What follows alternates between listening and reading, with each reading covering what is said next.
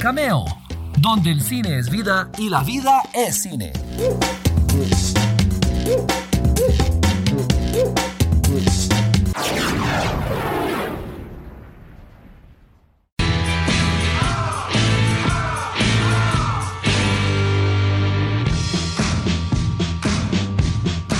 Hola, ¿qué tal? ¿Cómo están? Espero que muy bien. Soy Walter Campos y les doy la bienvenida a esta edición de Cameo, este espacio donde el cine es vida y la vida es cine. Les cuento que no solamente por una pandemia se cancelan proyectos, hay proyectos que sencillamente se cancelan porque algunos quedaron en el llamado infierno de la preproducción o de la producción, es decir, que se quedaron planeándolo, planeándolo. Eh, y es que hay películas, hay proyectos que se planean durante tanto tiempo que de repente el actor o actriz que estaban listos para interpretar el papel envejecen o mueren. Han habido películas que desde que se adquieren los derechos hasta que ya de repente logran hacerla, pasan por mil y un directores y todo. Esta vez, hoy vamos a ver proyectos que fueron tan extraños que por una u otra razón no pudieron ser realizados. Así que va a ser un programa muy interesante y de una vez comenzamos porque el primero es, bien raro, es bien raro. Y se trata de la secuela de Gladiador. Exactamente, así como lo oyen, la película de Maximus Decimus Meridius, padre de un niño asesinado y esposo de una bueno, el que iba a tener su venganza en esta vida o en la otra. el papel que llevó a Russell Crowe a la fama Gladiador, donde también salía Joaquín Phoenix, pues... Eh, perdón si les hago spoiler, pero ya han pasado 20 años desde esa película, así que no creo que, sea un gran spoiler. Gladiador, el personaje de Russell Crowe, eh, muere al final. Eh, así que una secuela suena como algo muy raro, ¿verdad? Eh, y sí, dije secuela, no precuela, ni siquiera spin-off, eso es para otro programa, sino una secuela, ¿ok?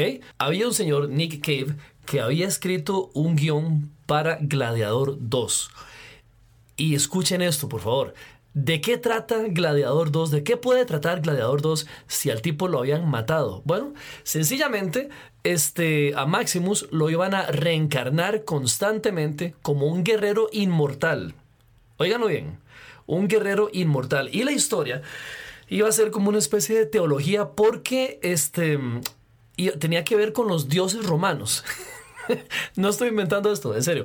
Iba a tener que ver con los dioses romanos, incluso con la cristiandad, porque, por ejemplo, la primera misión que le encomendaban a Maximus cuando era inmortal era, era matar a Jesús. Porque, en serio, de verdad, de verdad que sí, era matar a Jesús porque los dioses romanos estaban celosos de que Jesús estaba volviendo muy popular.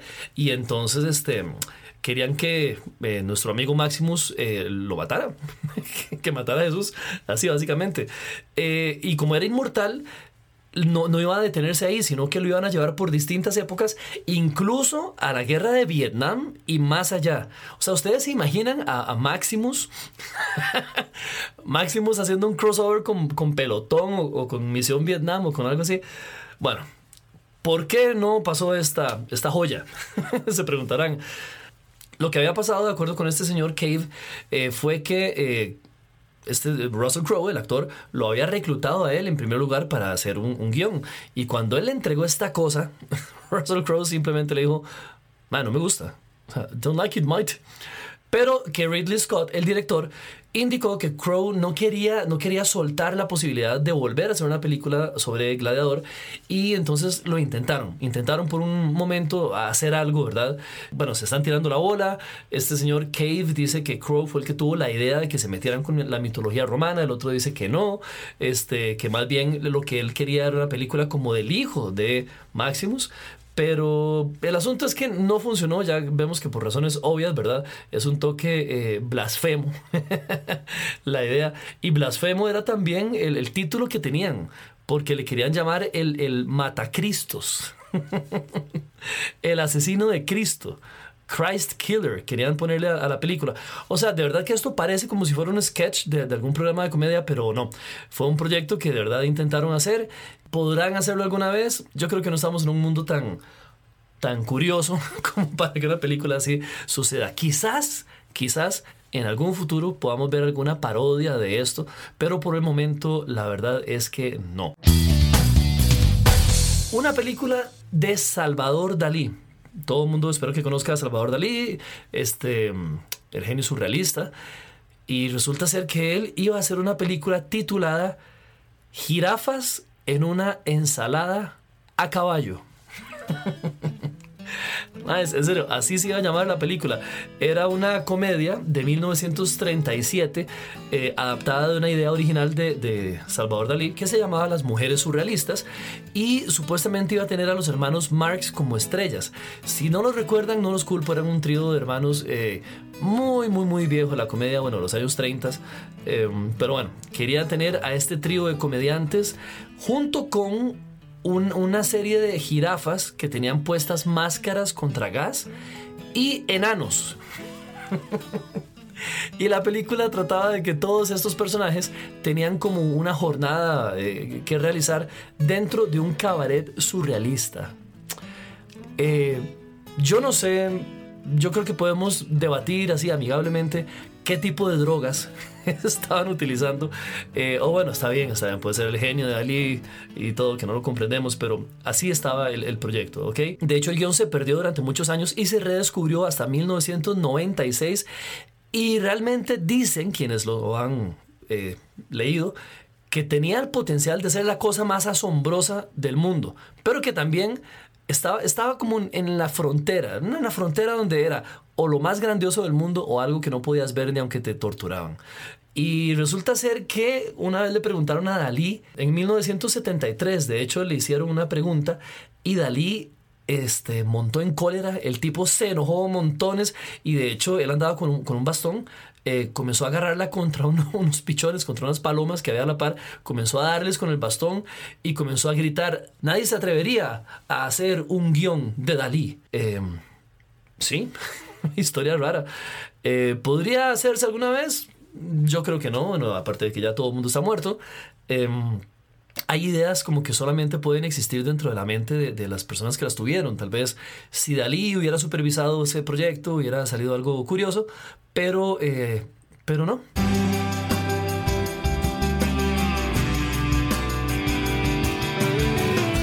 Voy con uno que este sí, este, yo creo que es como el más conocido. Si no lo conocen, eh, pongan atención porque está bastante bueno. Resulta ser que Tim Burton iba a hacer una película de Superman, ¿ok? Tim Burton iba a hacer una película de Superman y Superman iba a ser interpretado por, adivinen, el señor Nicolas Cage. Así es, que tal vez el, el, actor más alejado del hijo de Krypton que yo puedo pensar, eh, bueno, no puedo pensar en varios, pero, pero Nicolas Cage definitivamente jamás me lo hubiera imaginado eh, metido en las mallas, tanga y botas y capa de Superman. Pero bueno, existió la posibilidad de hacer una película que se llamaba Superman Lives o Superman Vive. Esto fue allá en 1996, ya tenía tiempo de, que no había una película de Superman y estuvo inspirada por el, el bombazo que fue el cómic de la muerte de Superman. Eso fue una noticia a nivel mundial, entonces como que de repente revivió el interés por el héroe y contactaron a Kevin Smith, si ustedes lo conocen, es un director, es un eh, fan reconocido a nivel mundial eh, de cómics, es el tipo que hizo este Dogma, el de Silent Bob, el de Mallrats, lo contactaron para que hiciera el guion. Le dijeron, tome usted es el, nerd máximo, le vamos a dar como buen geek que es este guion para que usted lo haga. Y entonces dicen que él sencillamente lo que hizo fue una labor de amor. dicen que el tipo este eh, se jaló un guion, pero así con alma, eh, súper reverente, que era, era, una carta de amor a Superman, ¿verdad? Em, les gustó, a los encargados les gustó, le pidieron como uno o dos borradores y cuando ya estaban como más convencidos con el segundo borrador, el estudio de repente contactó y contrató a Tim Burton para ser el director de esta película por sugerencia del mismo Smith. Recordemos que en esta época Tim Burton acababa de, o sea, estaba caliente el hombre, estaba eh, recién, había tenido un gigantesco éxito con Batman eh, algunos años atrás. Él volvió a, poner a Batman, bueno, puso a Batman por primera vez en el cine. Venía de, otro, de un fracaso, eso sí, había tirado Mars Attacks, que a pesar de que nos gusta muchísimos, en ese momento fue un fracaso comercial, entonces eh, no estaba como que haciendo mucho y lo trajeron. Smith dijo, este tipo sabe hacer películas de cómic y el equipo se estaba armando. El guion, Kevin Smith, el director, y entonces Warner Brothers dijo, ok, queremos ver qué puede hacer Tim Burton con el material. Y resulta ser que Tim Burton quería lo que llaman un tiro fijo, él quería una, una superestrella que también fuera un super nerd y un freak de los cómics y ese era el señor Nicolas Cage. Entonces, Nicolas Cage estaba en forma, eso nadie lo puede negar, el tipo estaba muy en forma, venía también de una serie de éxitos grandes, todo súper bien para que fuera Superman, pero el asunto comenzó a ponerse un toque raro. Porque para empezar, eh, bueno, todo lo que pudo salir mal salió mal. Resulta ser que trajeron a otro tipo que se llamaba Wesley Strick, que él había trabajado en Batman Returns. O sea, Burton, después de que Kevin Smith lo trajo a él, Burton decidió traer a un guionista diferente. Eh, no sé cómo, cómo habrá sido el asunto por ahí, pero se trajo un guionista que había trabajado con él ya en la segunda película de Batman. Y este tipo, Wesley, comenzó a lobotomizar el guion de Kevin Smith. Este sencillamente lo despedazó. Eh, la producción tampoco se puso muy, muy coherente porque de repente le hicieron un traje a Nicolas Cage que el traje estaba lleno como, como, como si fuera bordado, pero con luz, luces de colores. Sí, verán qué raro, es un traje que se ve como de, de hule o látex azul intenso y está lleno como de tubos de fibra óptica, entonces tenía luces de colores encima y la película la iban a filmar en Pittsburgh. O sea, una cosa rarísima, ¿verdad? Eh, el, el, guion nunca, nunca logró este, como que amarrarse. De hecho, eh, dicen los que lo han podido leer que era increíblemente violento, pero también increíblemente ridículo y que tenía cosas que los fans de los cómics jamás hubieran perdonado. Por ejemplo, tomaron a Lex Luthor y a Brainiac, dos famosísimos y conocidísimos villanos del universo de Superman, y los mezclaron en un solo personaje, los iban a mezclar en un solo personaje al que le iban a decir Lexiac. Eh, al parecer intentaron tanto hacer el guion que este, el señor Tim Burton perdió la paciencia, se, se, obstinó el hombre y meses antes de que la película se suponía que tenía que llegar a los cines, curiosamente para calzar con el aniversario número 60 de Superman, del personaje, el MAE se fue y el proyecto entonces lo archivaron. En lugar de eso, Tim Burton se fue a hacer Sleepy Hollow, eh, Nicolas Cage eh, se fue y comenzó a trabajar este, en otro montón de cosas, pero aún así los guionistas seguían trabajando, otros guionistas, ya trajeron un montón de gente más, eh, esta vez unos llamados William Wisher y Paul Atancio, que ya no tenían nada que ver con nadie de los que estaban antes, eh, siguieron trabajando en un guion que supuestamente fue carísimo de hacer, se lo pusieron, se lo pasaron a Warner Brothers y el estudio lo ignoró. Entonces, este, sí, al final como que una buena idea la tomaron, la, la manosearon toda y la convirtieron en abono orgánico y nos quedamos sin esa película. Hay fotos, busquen fotos en, Google de Nicolas Cage como Superman. Hay de hecho eh, pietaje, hay un tras cámaras donde se ve Tim Burton y los diseñadores de vestuario donde están eh, viendo a Nicolas Cage en el traje. Nicolas Cage con una peluca para ponerle el pelo largo. Entonces tenía el, look como el look que, sacó en Con Air, la película, pero con Superman. Era una cosa rarísima. Bueno, la cosa es que no la hicieron y al parecer eh, la pregunta de siempre es, ¿lograrán hacerla? Ya estamos en el siglo XXI, Nicolas Cage ya no puede hacer de Superman jamás. Eh, y además todavía Henry Cavill está con que no suelta la capa. Entonces es algo que realmente no parece que se vaya a hacer jamás, mucho menos con Tim Burton. Para contarles de otro, resulta ser que Orson Welles, el director de la que dicen muchos críticos que es la mejor película de la historia, Ciudadano Kane, hizo un guion que supuestamente fue el primero que hizo antes de hacer todas las obras maestras que hizo, que se llamaba eh, Heart of Darkness, Corazón de la Oscuridad. Solo que el tipo se puso como muy artístico y de repente dijo que quería hacer la película formada por 165 paneos largos. Paneo, recuerden que es cuando la cámara está fija en algún lugar, pero, pero sigue algo de izquierda a derecha o de derecha a izquierda. Si les cuesta imaginárselo, a mí también. no sé qué tipo de historia se podía hacer de eso, pero bueno, el tipo estaba como tratando de, de, ser muy artístico y era una película que tomaba lugar, la historia tomaba lugar en las junglas densas de, de África.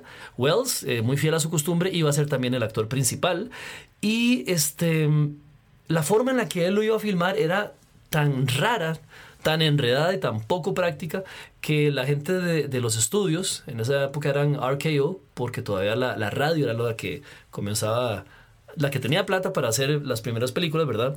Dijeron que iba a ser demasiado caro eso, jamás. Y además tenía como unos tintes ahí donde hablaba acerca del fascismo y se vino entonces la Segunda Guerra Mundial, entonces nadie quería tocar como el material y entonces el estudio dijo, ¿saben qué? Yo paso, no lo tocamos y queda por ahí. Y adivinen qué, un pedazo de información muy muy importante sobre esta película. Supuestamente, hay gente que, que debate esto, hay gente que dice que sí es cierto, el guion para esta película lo retomó Francis Ford Coppola, lo adaptó, casi se muere en el proceso, y lo convirtió en una pequeña peliculita que se llamaba Apocalipsis Ahora.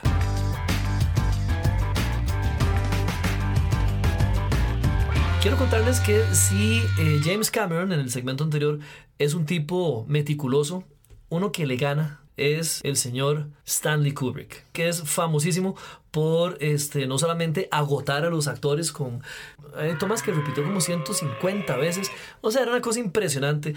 Kubrick iba a hacer una película acerca de Napoleón Bonaparte, pero dicen que la cosa iba a ser gigantesca, iba a ser una superproducción, el presupuesto era de 5 millones y eso iba a equivaler a más o menos 100 millones de dólares hoy en día pero quería hacer un estudio del personaje, una cosa épica, una película de guerra, eh, pero así desde, desde que él estaba joven en París.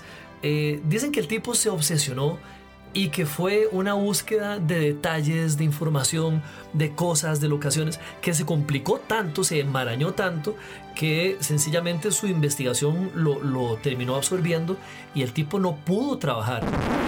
De hecho, duró tanto haciendo la investigación que dos estudios United Artists y MGM eh, se retiraron del proyecto. Les dio miedo porque dijeron que era, que era demasiado grande lo que él quería hacer. Las películas así gigantescas habían pasado de moda eh, y les estoy hablando de películas ya mucho más viejas como Los Diez Mandamientos y algo así. Eh, ya el cine no estaba dando para tanto y los, em, los estudios no quisieron. Había una escena incluso donde él solicitaba 30 mil hombres para hacer extras. Yo sé que hay películas viejísimas donde se ven ejércitos enormes, pero ese era un truco de cámara, donde tomaban un grupo de gente, la, filmaban, después la corrían a otro lado, volvían a filmar sobre el mismo rollo y al final terminabas con, con la ilusión de un montón de gente, pero no. Y la lista de actores que iba a salir en esa película impresionante. Laurence Olivier, este, Alec Guinness, el que después conocimos como Obi-Wan, Audrey Hepburn iba a ser Josephine también. Entonces, entre tanta maraña, tanta cosa enorme que quería hacer el director, eh, tanto miedo que tenían los estudios, otra gente llegó y se le adelantó y sacaron una película, no sé si alguno la, ha visto, se llamaba Waterloo, que era de Rod Steiger. Y esta película fracasó, pero sí fue un desastre en taquilla. O le fue, le fue horrible, le fue horrible. Y entonces ya nadie quiso producirle a Kubrick su película. Otro gran director que tampoco tuvo mucha suerte fue Steven Spielberg. Y con esto me quiero, me quiero agarrar porque hay una creencia de que cuando un director es famoso y tiene poder y tiene dinero personal y todo, puede hacer la película que le dé la gana. Y resulta ser que no. Una vez un productor que yo entrevisté me dijo una frase que nunca se me va a olvidar. Él dijo que era más fácil hacer una película que lograr que se hiciera una película. Vean, vean qué sutil la diferencia. Dicen que hacer una película es como un año y medio de tu vida, hay que lidiar con un montón de problemas, es difícil, pero todavía más difícil lograr que todo se junte para hacer una película. Hay derechos que pagar, hay cosas que conseguir, gente que convencer, actores cuyas agendas no calzan, entonces es una cosa tremenda. Y le puede pasar hasta a los directores más poderosos como Stanley Kubrick, eh, o Steven Spielberg que sus proyectos no son realizados. El de Spielberg se llamaba Night Skies. Era una idea lo contrario a, a E.T., E.T. Y esto fue algo que le extrañó mucha gente porque Spielberg venía de hacer una película muy grande, muy conocida, que se llamaba Encuentros cercanos del tercer tipo, y básicamente los extraterrestres eran buenos. Entonces le fue súper bien a la película, el estudio quería una segunda parte y de repente llega Spielberg y lo que les ofrece es una película donde hay unos extraterrestres que están amenazando a una familia. Los extraterrestres de repente eran los malos. Fue basada en un testimonio de la vida real que le dio una persona a él, que era una especie de encuentro extraterrestre pero con mucho, mucho tono paranormal. Entonces, eh, lógicamente era mucho más oscura esta, esta reflexión que los extraterrestres amigables, ¿verdad? Entonces, eh, pues se le fue poniendo cosa arriba la cosa a Steven Spielberg. Él contrató a un tipo que se llamaba John Sayles, que había trabajado en Piraña, en el currículum, para hacer el, guion, ¿verdad? Y de repente el, tipo se, se, le pasó la mano con el guion y fue demasiado oscuro, ya tanto así que Spielberg también dijo, mira, no, mejor no lo hagamos tan, tan oscuro. Y entonces dijo, no, no, es, esta, esta es una película para Toby Hopper, que era el que había dirigido La masacre en cadena de Texas. Básicamente Spielberg lo abandonó y en lugar de eso Spielberg volvió a hacer una película de extraterrestres felices y bonitos. Eh, que le gustaba a toda la gente y entonces de ahí fue donde nació ET. Ahora, hay una cosa extraña por acá. Hay información de que Steven Spielberg hizo una especie de guion eh, sobre ET, pero mucho más oscuro, que se llamaba ET Terrores Nocturnos otra vez extraterrestres malos, amenazantes, pero metido dentro de la historia de ET. O sea, el tipo quería meter eso de una otra manera, pero al final no, no le salió. Así que eh, no le dieron permiso para eso tampoco, porque dijeron que iba a oscurecer el legado de ET, que es un bichito todo lindo y todo, y entonces no lo hicieron. Voy a decirles rápidamente proyectos que tampoco vieron la luz, así muy rápido, que tal vez los deje para una segunda parte de este programa. Baz Luhrmann, el que hizo Romeo y Julieta, el que hizo Moulin Rouge, él quería hacer una película acerca de eh, Alejandro Magno, solo que le ganó creo que Oliver Stone también. Eh, James Cameron iba a hacer una película de Spider-Man también. Eh, Steve Soderbergh iba a hacer un musical de Cleopatra en 3D. ¿Ven por qué les digo que son, son historias como, como extrañas? ¿no? Bueno, ok.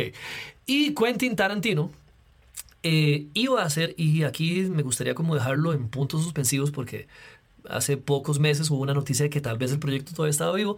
Eh, Kill Bill 3. Desde hace rato hay historias acerca de Kill Bill 3. No sabemos si lo hará. Yo creo que todavía pueden. Él está vivo. Uma Thurman está súper bien.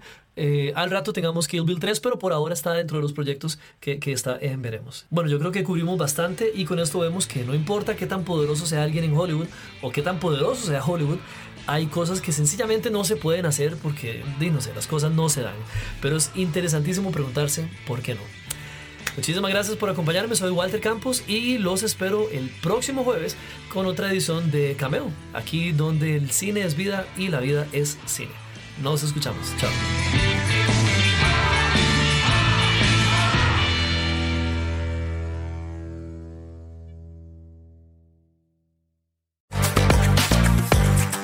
Gracias por estar una vez más en Cameo, donde el cine es vida y la vida es cine. Seguí nuestras redes sociales para disfrutar de contenido diario a través de Cameo Movie Blog en Instagram, Threads, X y ahora también en nuestro canal de YouTube. Apreciamos tus comentarios y sugerencias a través del correo cameo.waltercampos.com. Cameo es una producción de Walter Campos.